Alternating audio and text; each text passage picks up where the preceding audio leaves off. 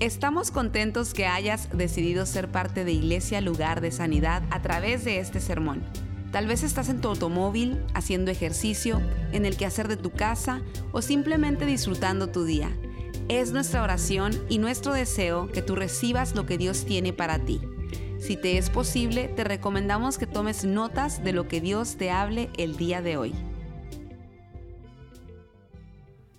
Bueno, hermanos, eh, amigos, estamos en una, en una serie eh, que comenzó la semana pasada.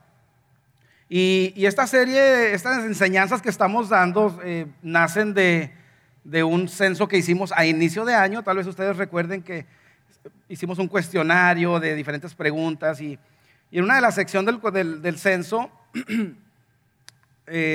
daba qué, tipo de temas querían y, este fue uno de los temas que más, más fue solicitado. Entonces, a raíz de eso se hizo esta serie que comenzó eh, la semana pasada. La serie se titula La elección es correcta, que trata con decisiones.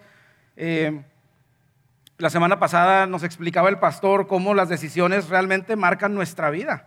Tú tomas un par de decisiones equivocadas y puede cambiar el rumbo de tu vida el resto de tu vida. Eh, todas las, las decisiones pequeñas, hay decisiones de todas, ¿cierto? ¿Cuántos tuvieron que tomar algunas decisiones para estar acá? Yo creo que todos. Y realmente no queremos equivocarnos, ¿o sí? Queremos hacer buenas decisiones. ¿Y qué se toma para hacer buenas decisiones? Y la semana pasada, una de las, la primera parte fue el, el consejo sabio y trataba sobre rodearnos de gente, de no caminar en esta vida solo, sino rodearnos de personas a nuestro alrededor que tengan temor de Dios, porque ellos son las personas que, nos pueden dar un buen consejo, una palabra eh, a tiempo, nos pueden básicamente salvar la vida incluso, porque hay puntos ciegos en nuestra vida, hay cosas que uno a veces no ve porque está ocupado, si lo comparamos a cuando usted maneja, si usted va a cambiar de carril, usted ve por los espejos retrovisores, pero hay una parte que no se cubre, generalmente es por donde se pone gasolina en el... Y, usted va a dar, se va a meter al carril y, le pitan, o a usted se le van a meter, ¿por qué? Porque nadie vio eso. Eh, tras traduciéndolo a, a, algo más práctico, es como si usted viene hoy a la iglesia y trae algo en la nariz aquí. ¿A quién le ha pasado eso? Nada más a mí y a ti. ¿Nos vamos a comer esta tarde? Yo invito, tú pagas. Uno quisiera tener, eso es un punto ciego, ¿no? Uno quisiera tener a alguien que te diga, hey,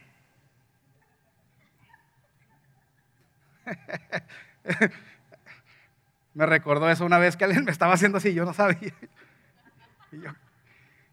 pero bueno, entonces, o, o, algo, algo que no está bien, no te pudiste ver al espejo esa mañana y saliste, tú quieres tener ese tipo de amigos que te van a decir, oye, tu aliento no es el mejor pero puedo adivinar lo que comiste hace un par de horas, ¿no? El dragonazo, para así decirlo coloquialmente. Pero, pero lo que quiero decir, pero eso es como en algo práctico, pero tal vez es la manera en que tratas a tu familia, la manera en que estás llevando tus finanzas, que te estás hundiendo. Es algo que a lo mejor tú estás en un rollo y no, no, nadie, no, estás viendo algo que, que, te, que te puede ayudar. Y ahí es donde tú tienes consejo sabio. Te rodeas de personas que te van a ayudar. Pero, así que esa fue la semana pasada. Esta semana vamos a hablar sobre eh, algo que es como, ahora sí que como que la receta, bueno, el subtítulo es la receta secreta para tomar decisiones. Y vendrán otras semanas con más títulos que tienen que ver con tomar decisiones. ¿Y cuántos de aquí les gusta cocinar? ¿Tienen alguna receta secreta? A ver, eh, algún cocinero por aquí. Ahora, cuando digo receta secreta, me refiero secreta, que no, no compartes el, el secreto. Y decimos que sí, ¿verdad? Que no somos egoístas, pero siempre le enseñas o algo, pero hay un ingrediente que no le dices y no te sale, ¿verdad? Y le dices, oye, es que me lo hice todo como me dijiste, pero... Y luego ahí vienen esos dichos que dicen, no, es que lo tienes que hacer con amor o con pasión y tú. Pero no, no te dijeron que, llevaba otro ingrediente, o sea, así, ¿verdad? Pero hay personas que te dicen, no, sí, ponle esto y, así. Yo una vez hice eh, unas costillas en un asador que había comprado y, y lo subí al internet y me, empezaron a llover mensajes eh, de familia. Oye, vi que hiciste esto, ¿cómo lo hiciste? Y, Y luego yo, bueno, te voy a pasar la receta, eh, pero no, no, no se la digas a nadie. Y yo la había agarrado del internet, ¿no? Pero recetas secretas. Ahora, sí, no, o sea, hay que ponerle. Pero hay recetas que son secretas, ¿no? Por ejemplo, hay la bebida, el agua negra, ¿no? La, la bebida esta gaseosa que todos a veces toman. Tiene una, se cree que, que hay una receta secreta que nada más unas cuantas personas la saben en la empresa. Y, ni siquiera se sabe quiénes son, son como anónimos, porque es algo que es muy bien guardado, ¿no? Entonces todos tenemos así, eh, y por eso le pusimos la receta secreta de tomar decisiones. Y hoy vamos a revelar esa receta de, de tomar decisiones. Tal vez cuando tú ves a alguien que cocina muy rico y tú dices, wow, yo quisiera esa receta, yo, ¿cómo, ¿por qué le saldrá tan bien esos frijoles o esas cosas? Y te sientes como que estás afuera de eso, ¿no? Y a veces te puede pasar eso con personas que tú conoces, que dices, wow, ¿cómo le hará esa persona? Siempre toma buenas decisiones, mira cómo está criando a sus hijos, mira cómo están sus finanzas o esto o aquello. Y tú te sientes como que estuvieras fuera, pero hoy vamos a hablar de algo que nos va a ayudar a tomar buenas decisiones. Y eso lo encontramos en el libro de Proverbios, capítulo 9 versículo 10. Fíjese lo que dice la palabra de Dios. Dice, el temor del Señor es la base de la sabiduría. ¿Cuántos quisieran ser sabios? Tomar buenas decisiones. Yo creo que pudiéramos irnos, si le preguntáramos a cada uno de nosotros aquí, platíquenos alguna mala decisión que hizo en su vida y qué le trajo, qué consecuencias le trajo. Yo creo que aquí habría bastantes historias, ¿cierto? Empezando por mí.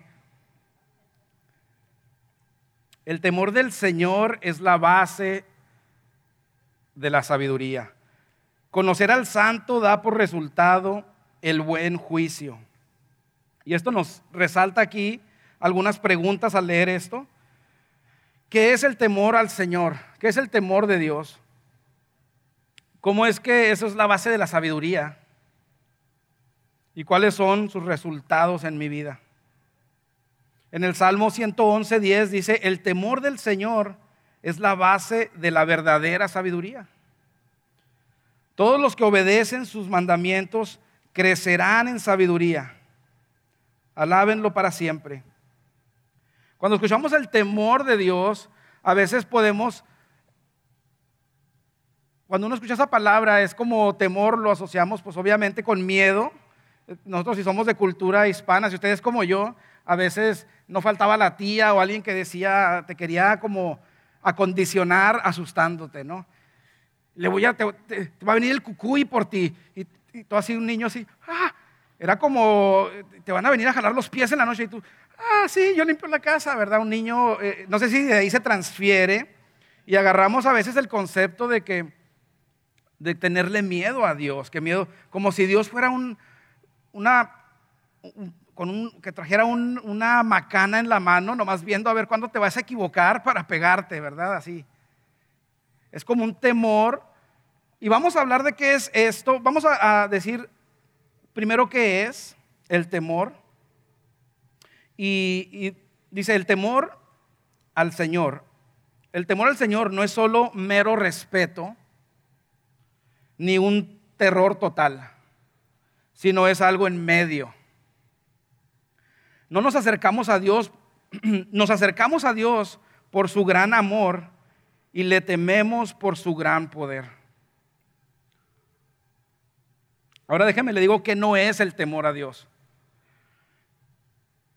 Lo que esto es lo que no es el temor a Dios, ¿eh? no es negativo, opresivo,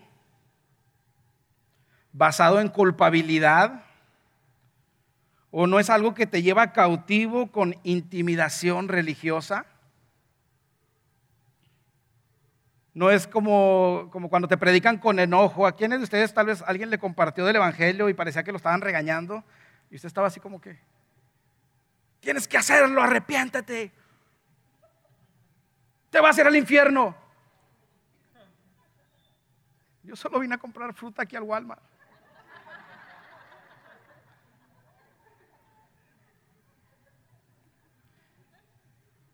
Dios no es un no es un aprovechado, o como dirían por ahí, no es un bully.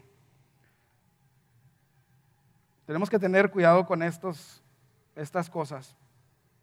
la vida en sí ya nos... Uno sabe cuando uno está mal, hermanos. No necesitamos que alguien venga y nos lo señale, oye, estás mal en esto, cambia. Nosotros ya sabemos en qué necesitamos mejorar, tal vez. y hay personas que tienen ese don, ¿verdad?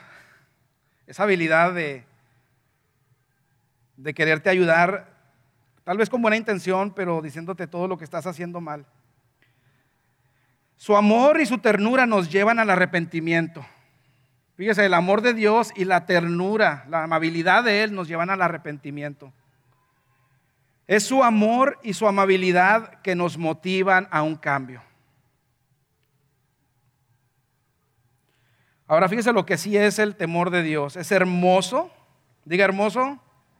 Gracias. Da vida. Y dice la Biblia que es fuente de toda sabiduría y felicidad. Y fíjese la, la, definición, temor de Dios, una reverencia, respeto profundo, asombro de Dios, tratarlo como santo y honrarle por sobre todas las cosas, teniendo una profunda admiración de quién Él es y de lo que Él hace. Qué tremendo, ¿verdad?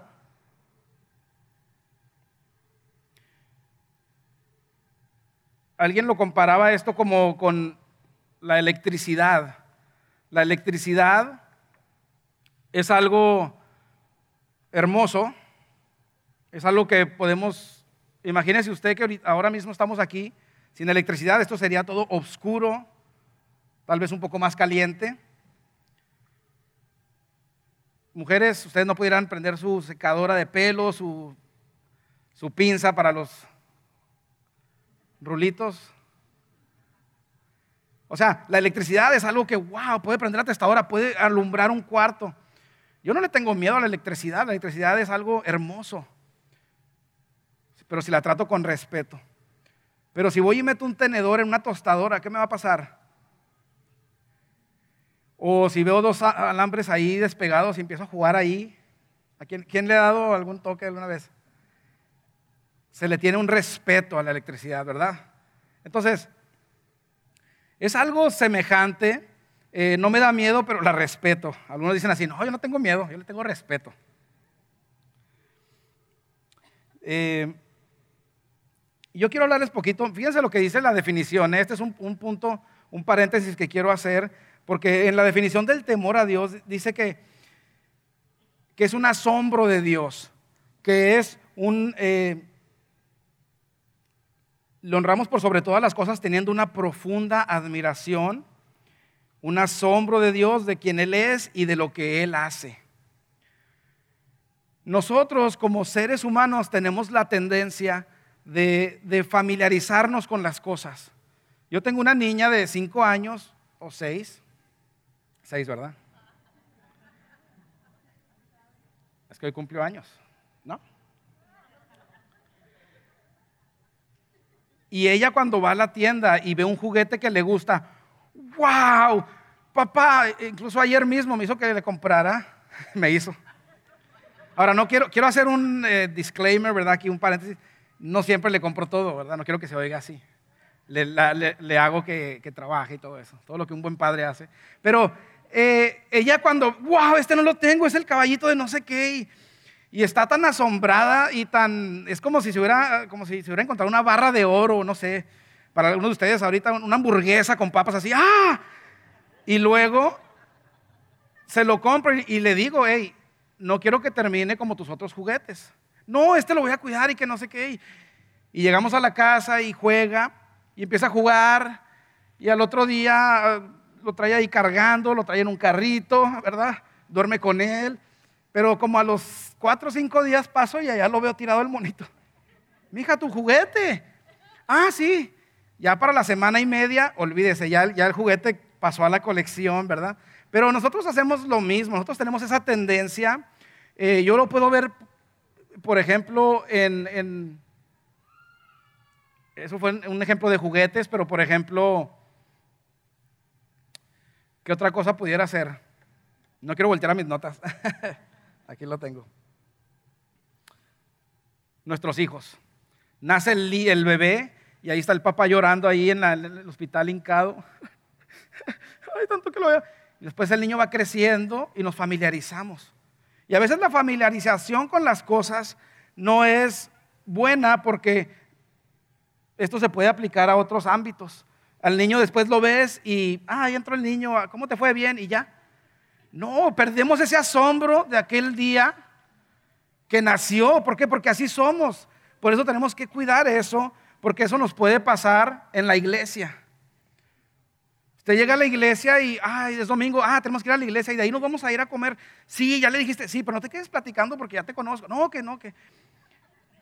Eres tú, no, eres tú. Y podemos familiarizarnos. Ir en, ahora sí que en cruise control, ¿verdad? Cuando usted va y, ah, sí, la iglesia, wow. Entonces cuando uno se desenfoca de lo real y pierde el asombro, la expectativa, por eso yo les preguntaba cuando entramos, ¿están expectantes de que Dios va a hacer algo? Y yo les hago esa pregunta, ¿estás expectante o nada más estás como un domingo más? Porque Dios quiere hacer algo en tu vida. Dios quiere darte algo nuevo hoy. Dios tiene cosas buenas para ti. Pero no podemos estar sin ese asombro, sin esa expectativa porque luego te desenfocas y tu enfoque va a ser otro. Tu enfoque va a ser, wow, esa canción ya la han cantado muchas veces. Uy, mira, el hermano se puso la misma camisa.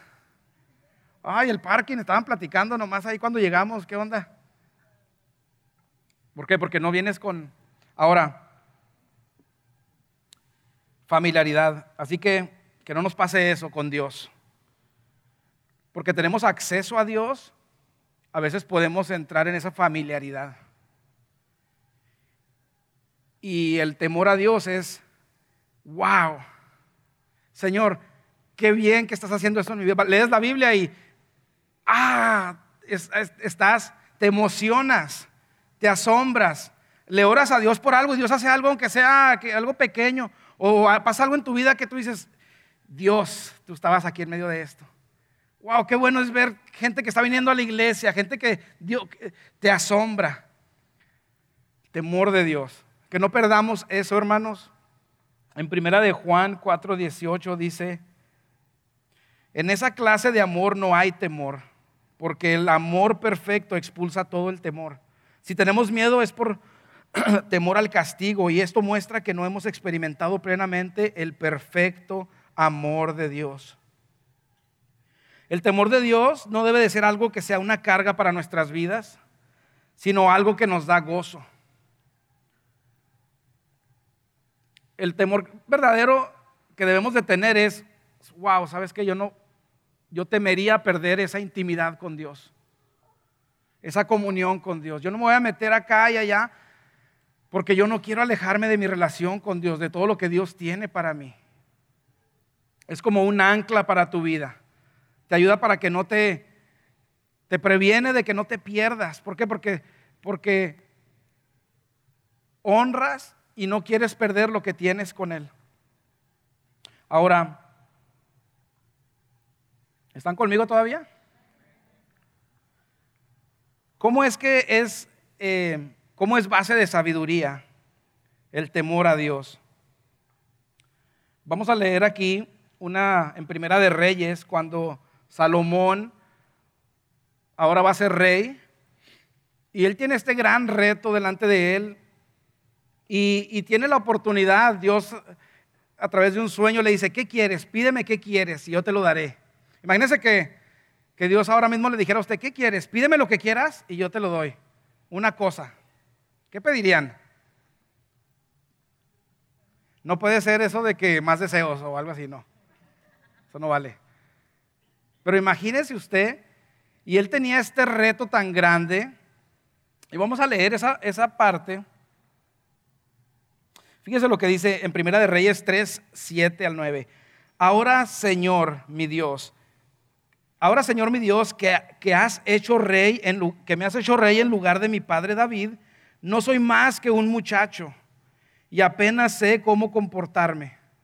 Sin embargo, aquí me tienes, un siervo tuyo en medio del pueblo que has escogido, un pueblo tan numeroso que es imposible contarlo. Yo te ruego que le des a tu siervo discernimiento para gobernar a tu pueblo y para distinguir entre el bien y el mal. De lo contrario, ¿quién podrá gobernar este gran pueblo tuyo? Qué tremendo, ¿verdad? Yo creo que podemos aprender mucho de esto. Cuando tenemos una adversidad en nuestra vida o algo, cuando Dios nos llama, hermanos, Dios nos llama a cosas más grandes. ¿Cuántos lo creen? Dios no te va a llamar a algo que tú puedes hacer tú mismo, si no, no necesitas a Dios. Generalmente Dios te va a poner nuevos proyectos, nuevas cosas, y van a ser grandes, te van a intimidar. También van a haber pruebas en tu vida. Tal vez ahora mismo algunos de ustedes está pasando una prueba, una lucha. Tal vez con un hijo en casa que no sabes cómo lidiar, cómo, cómo llegarle, cómo animarlo, o, o un problema familiar donde tú no sabes qué onda. O necesitas una respuesta de Dios y tú no te quieres equivocar en esa, en esa decisión que vas a hacer, pero podemos pedirle sabiduría a Dios.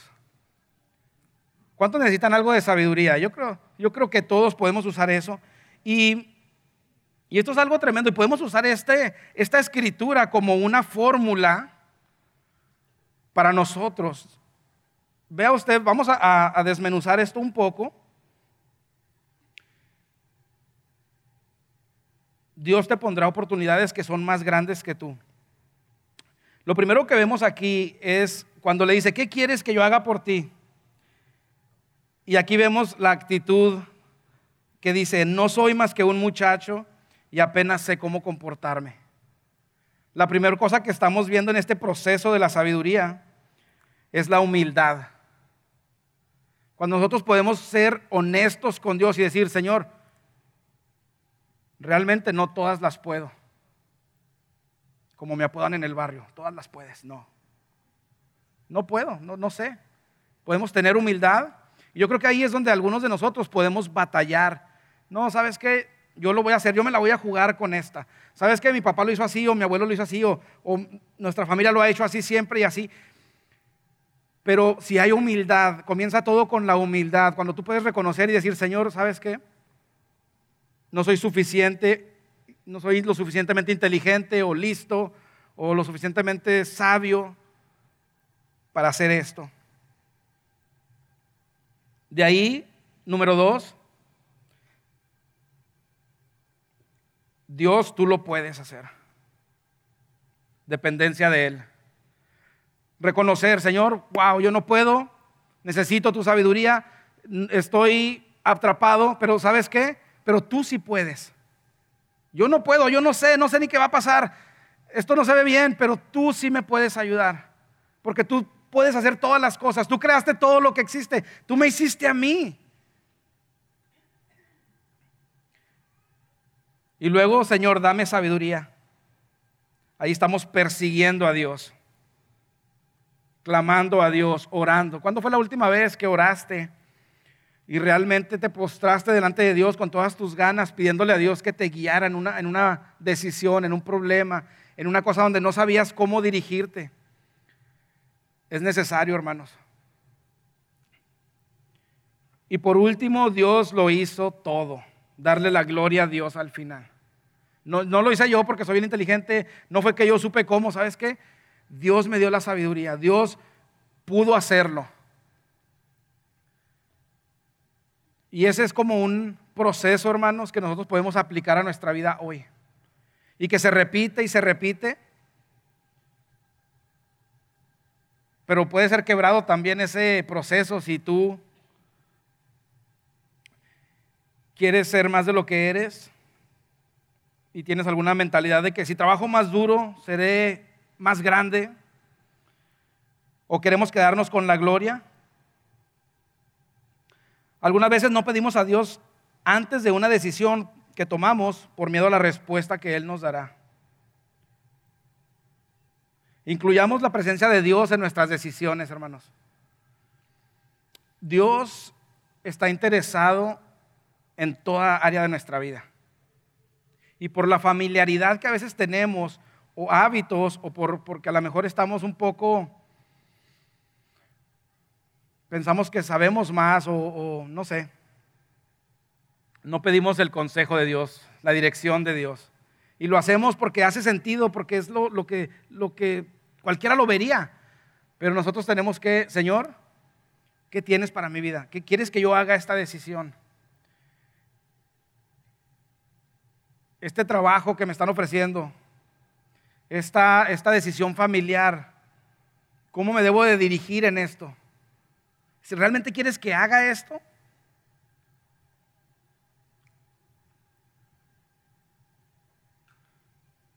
el temor de Dios nos guía a priorizar, a perseguir su sabiduría.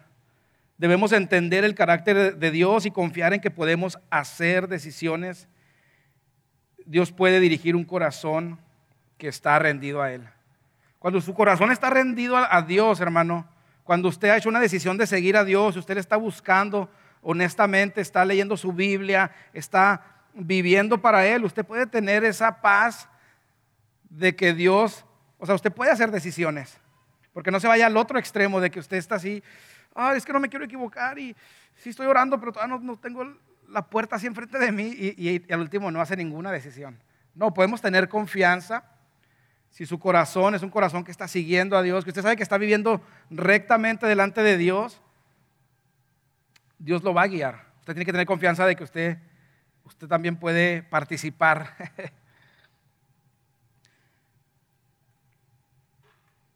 ¿Y cuáles son los resultados en mi vida de tener el temor de Dios, la sabiduría?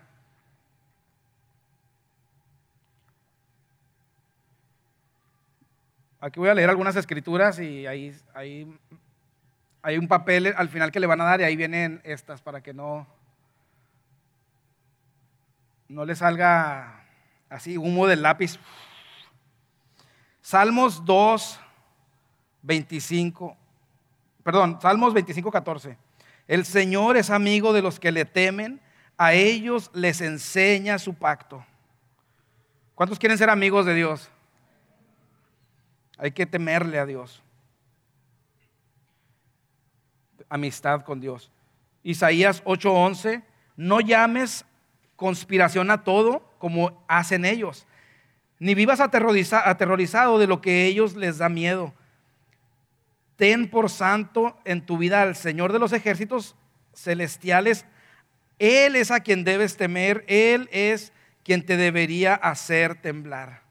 Cuando uno tiene temor a Dios, usted no le va a dar miedo el hombre. Pueden amenazarlo, pueden hablar de usted, pueden, puede haber tantas cosas, pero si usted teme al Señor, por sobre todas las cosas, eso no le va a dar temor a usted, porque usted tiene confianza en quien ha creído. Imagínese usted que el creador del universo está de su lado. Hay personas que se dice algo de ellos o alguien le dice, no sé, si lo trasladamos a la primaria, te voy a agarrar después de escuela. Te voy a ver a las tres. Eso era, olvídese. Pero sabes que cuando tienes temor de Dios, todo eso pasa a segundo plano. Hay una paz que Dios te da. Tal vez tienes alguna vecino, alguna vecina, alguien que te está haciendo la vida imposible. Tal vez hay alguien que te está amenazando. ¿Sabes qué? Dios está contigo. Yo temo a Dios. Si Dios está conmigo, ¿quién contra mí? Dios tiene asegurado mi futuro, mi presente. En Él confío. Él tiene grandes cosas para mí. Así que miedo a nada.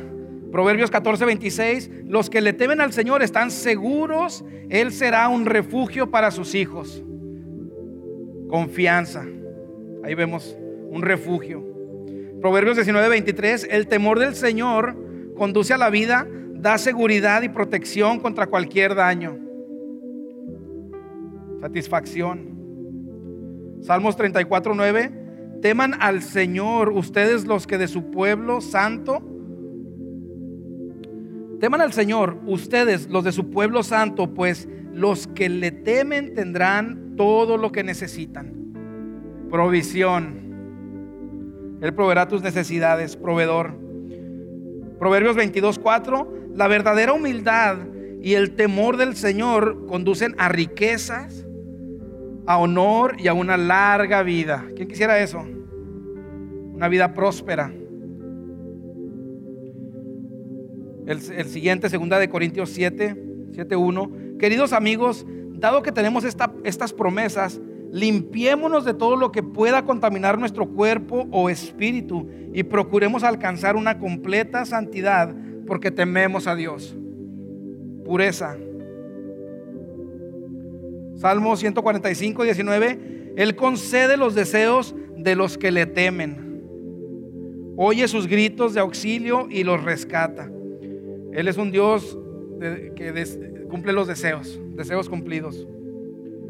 Hermanos, es, es algo grande el tener el temor de Dios en nuestra vida. No es un temor de, ah, me va a castigar, ah, pero es un temor, es, un, es una honra, un alto respeto y darle la proporción adecuada. Es un Dios poderoso, un Dios que creó todas las cosas, todo lo que existe. No hay un antes ni un después, Él es todo. No podemos, hasta con nuestro vocabulario tenemos que tener cuidado. No es chullito, no es Diosito, no es mi compa, no es el, de arriba, no, no, Él es el Dios Todopoderoso. Y está de mi lado. Y Él envió a su Hijo Jesús a morir por mí. Y al tercer día resucitó. Y ese mismo poder que lo resucitó ahora vive en mí. Y ahora yo puedo brillar para Dios. Ahora tengo propósito. Y el temor de Dios te va a ayudar a tener buenas decisiones en tu vida. Te va a guiar. Porque probablemente podrás saber de muchas cosas, pero va a haber situaciones en tu vida donde no, no vas a saber qué hacer y no te quieres equivocar. Pero podemos pedir sabiduría a Dios.